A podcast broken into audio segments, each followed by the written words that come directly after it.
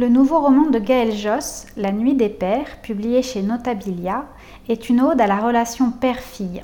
En apprenant que son père est malade, Isabelle accepte de le revoir après avoir coupé les ponts avec lui pendant plusieurs années.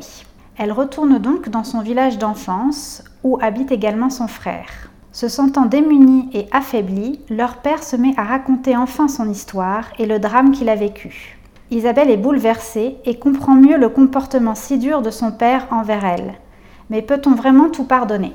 Un très beau texte sur la violence des rapports fille-père. Parfois, le mutisme fait plus de ravages que les mots. Gaël Josse nous livre ici encore une fois un roman juste sur l'amour filial qui m'a beaucoup touchée.